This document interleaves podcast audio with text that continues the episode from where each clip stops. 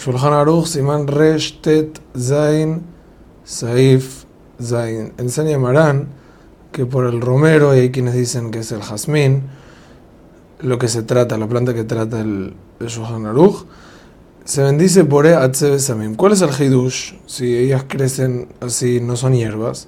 Hidush es que tampoco son 100% árboles o arbustos, porque su madera, su tronco, no es 100% duro, pero igual se consideran como etz, porque, porque las, las hojas salen cada una del tronco o de la ramita.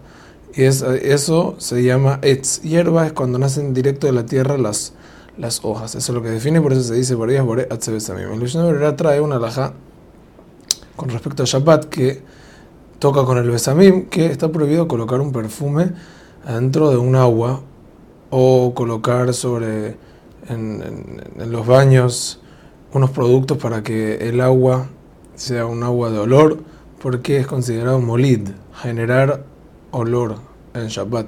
Todo lo que uno crea en Shabbat es una melajá y no se puede en Shabbat de Rabbanan. Así que hay que tener cuidado con eso. Hazak Uberuch.